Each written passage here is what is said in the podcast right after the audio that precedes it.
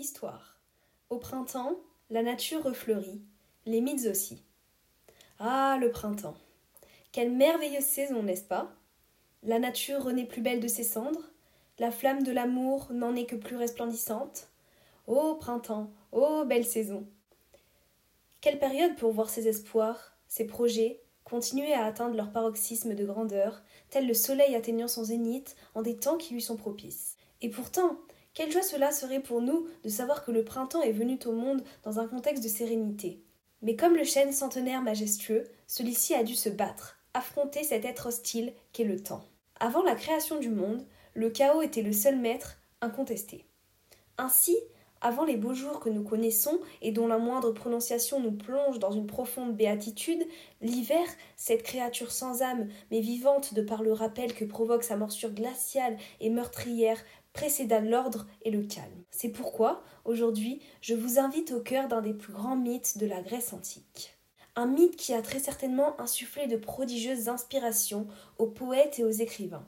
Un mythe que vous allez découvrir dans un instant dans ce numéro et qui est celui de l'enlèvement de Perséphone. Pour le meilleur, notre chère Perséphone, ou Proserpine chez les Romains, est née sur le mont Olympe de la semence du roi des dieux, Zeus, et de sa sœur, déesse des récoltes, Déméter. Fille unique de cette dernière, elle grandit entourée du tendre amour de sa mère dans un monde qui ne connaît que l'opulence et l'abondance de cette nature que l'on nomme la joie. Mais ne croyez pas qu'elle est pour autant oisive ou qu'elle s'abandonne régulièrement aux bras de Morphée. Bien au contraire, elle remplit un rôle, sinon une fonction des plus cruciales, à savoir aider sa mère à assurer le renouveau de la nature, ce qui ne l'empêche pas de se délecter des plaisirs qu'offre la vie, vous en conviendrez. Néanmoins, alors qu'elle succombait avec en sa compagnie une petite troupe de nymphes, au charme d'un narcisse, ravissante fleur poussant peu de temps après la mort de Narcisse, elle sent trembler la terre, même se mouvoir, comme si un géant fût ressorti des entrailles du Tartare. Puis, cette terre s'entaille, se mutile, laisse entrevoir un gouffre, et bientôt celui-ci devient une gueule de bête sauvage de par l'odeur pestilentielle qu'il exhale.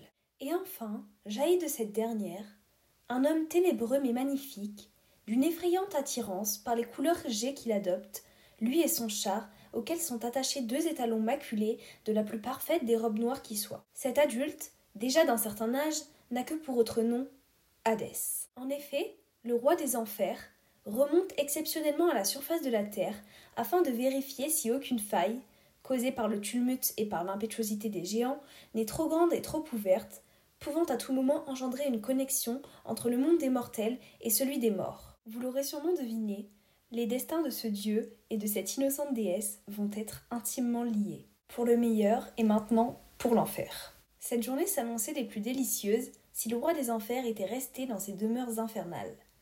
Mais l'amour en a voulu autrement. Ainsi, c'est par le rat de Perséphone que le mythe de cette dernière commence d'une certaine manière à se tisser. Et quel meilleur début que celui de devenir reine des enfers? Cependant, la réalité est bien moins heureuse, et n'est pas digne d'un conte de fées. Au même instant, entendant au loin les pleurs désespérés de son unique enfant, la chair de sa chair, Déméter accourt, n'hésitant pas à délaisser les moissons et à abandonner les hommes à la famine, mais en vain.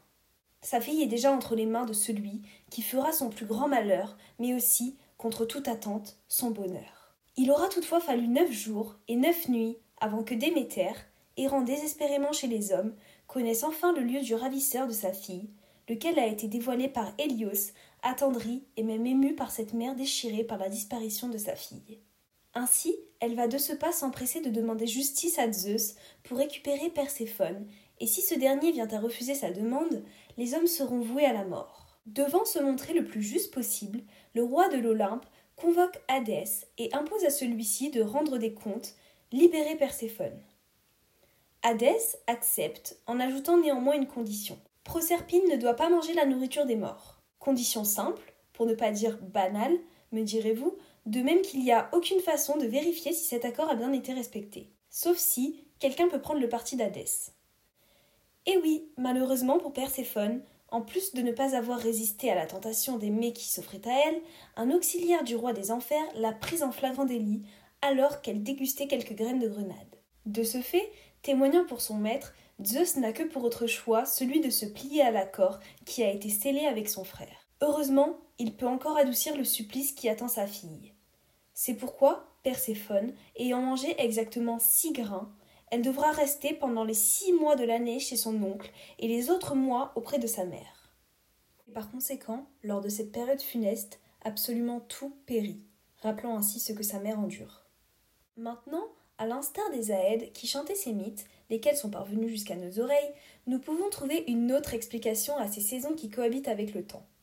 Une explication, certes non scientifique, et qui n'est donc pas fondée sur la rationalité absolue, mais qui est indubitablement le témoin de ce que furent ces périodes, se succédant inlassablement selon les Grecs antiques. Gardons alors en mémoire que ces mêmes périodes qui se donnent la vie, pour aussitôt se la ravir, subsistent parce que nous nous souvenons d'elles. Ainsi, dévorons d'un appétit vorace pour le restant de nos jours ce mets qu'est le souvenir de ces mythes, mais aussi de l'histoire dans le but de perdurer éternellement leur jeunesse et qu'ils ne meurent pas d'une sorte de négligence. Nous devons préserver cet appétit de curiosité ou de passion envers l'histoire et nous ne ressentirons la satiété qu'à notre ultime soupir. C'est donc après avoir raconté la fabuleuse histoire de cette déesse, amenée contre son gré à être la grande et, parfois aussi redoutée, reine des enfers, que je vous retrouve dans un nouveau numéro du Gelu Times en espérant que vous considérez le printemps comme une saison romanesque. C'était un article de Maxime.